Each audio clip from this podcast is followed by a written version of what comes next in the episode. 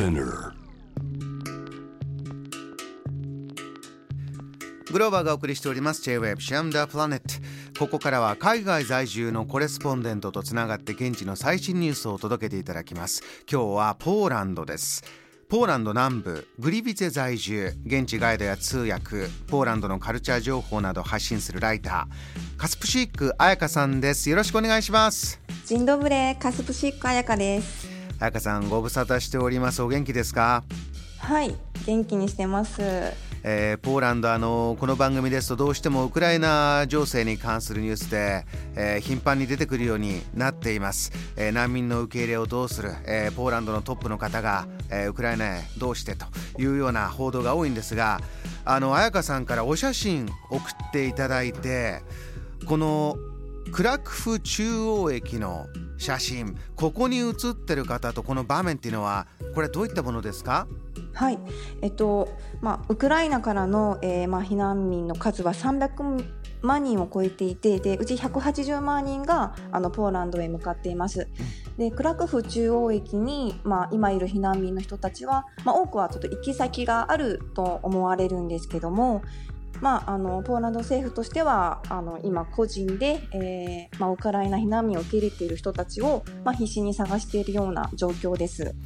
彩香さんこれ数字が大変な人数ですから180万人じゃあねそれだけ受け入れる家をどうするあとこう移動も皆さんこれ列車で列車も大変な状況ですか？いかがですか？そうですね。あの赤十字などが、まあ、国境までそのバスを、まあ、無料で、まあ、出していてまあ、あるいはその個人がもう本当にあの家族でも私たちが迎えに行きますっていうそういう書き込みもすごく掲示板には多いですし、まあ、あの無料で、えっと、ポーランドに来ることは、まあ、できているようです、まあ、ただ、うん、まあ、皆さんがちょっと住居が今あるというわけではないので、えー、各国にちょっとあの支援を呼びかけています。あの駅の写真にいる方もそういった、まあ、避難してくる方えー、じゃあ受け入れの方とかボランティアの方とかそういった方の場面なんですね。そうですねあのもう個人でもあの団体でも皆さん自ら動いてあのウクライナ避難民の人をサポートしています国としては、えー、何かじゃあこういうことを政策としてやっていこうという動きも出てるんでしょうか？はい、えー、先週末の土曜日にアンジェ・ドゥダ大統領がまあ、ウクライナからの避難民に対して、まあ、避難民の1年半の合法的なあの滞在、まあ、あと雇用あの未成年者のあの、まあ、義務教育っていうのをあの、まあ、対象とするというふうに、はい、法律を適用しました。で今日からあの国民保険とかもあの、まあ、そういう番号も避難民に提供されて、まあ、安心して病院も使えるようになります。これはあのここからどれぐらいまで避難する人数が増えていくのかもちょっとまだわからないし停戦までどれぐらい期間がかかるかというのもはっきりは見えていませんけれども大勢の人数を長くとなってくると、えー、その都度のこの支援とか、えー、政策というのはまた出てくるんでしょうね。そうですね今はとりあえずほとんどのあの家庭がまあ2ヶ月間、えー、最大2ヶ月えー、滞在させるってことになっているんですけども、えー、その後にどうするかというそういう議論が今なされています。あの彩香さんご自身はいかがですか、えーと、こういったことを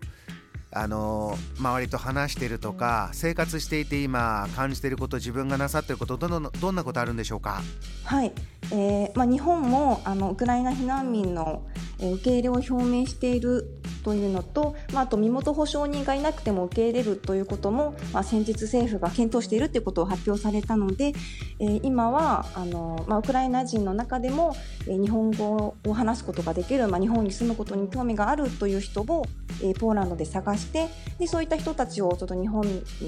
まあ、連れて行きたいというかそういうサポートを今行っています。えっと、今キエフにいる人たちともあのウクライナ人とも実際に連絡を取りながら、はい、やり取りしています。キエフにいらっしゃる方と話していてこのキエフの状況というのは何か伺ったことってあるんでしょうか？あそうですね。あの本当に中心部の方では、まあ、あの飲食店で、まあ、ちょっとお茶を飲んだりすることもできるそうでで地下鉄も動いているということで、うん、本当に中心部は大丈夫というようには聞いてます。もちろん緊張感は常にあります。わかりました、えー、またね大変な状況もあると思いますけれどもこの話題に関することも伺いたいと思います。あの今日はもう一つのポーランドからのトピックもあるそうでそちらも教えてください。はい、えーまあ、ポーランドの偉大な音楽家クシェストフ・ペンデレツキの葬儀が、えー、3回忌で行われるというニュースを紹介したいと思います、えー、この方例えばアメリカのグラミーも4度受賞している。大変な方だそうですね。はいそうなんです。あの代表作が広島の犠牲者に捧げる愛歌というものであのそれで一躍有名になったんですけどはいあのまあ、日本だけではなくあの世界中でこの曲は高く評価されています。この方あのその広島へのメッセージというかそういったものを何か語ってらっしゃったんですか？はいあのインタビューでは、えー、広島はシンボルであり私はこの悲劇の犠牲者に関する作品を書かなければならないと本当に思ったのです。というふうにあの述べていますこの音楽家クシシュトフ・ペンデレツキさん、えー、葬儀が3回忌で行われるんだよというニュース。彩香さん実際にお会いしたことがあるそうですね。はい。あのバイオリンコンクールであの実際にちょっとお会いして握手したという経験があります。ちょっとその時はあのペンデレツキさんとは分からなかったんですけども、ね、ちょっと後から、はい、あれはペンデレツキだったんだよと教えられて、はい、すごくポーランド人から羨ましがられました。そうですか、えー、音楽もねえー、本当に力のあるもんですからこういうニュースは本当戦争のニュースで結構書き消されていろんなニュースが出てこない中でもこの方のこういうニュースというのは本当に貴重なものとして、えー、報じられているということであります。わかりました。彩香さん、えー、大変な中お話ありがとうございました。またよろしくお願いします。はいよろしくお願いします。ありがとうございました。この時間今夜はポーランドとつなぎました。ライターのカスプシュイック彩香さんでした。ありがとうございました。JAM The Planet.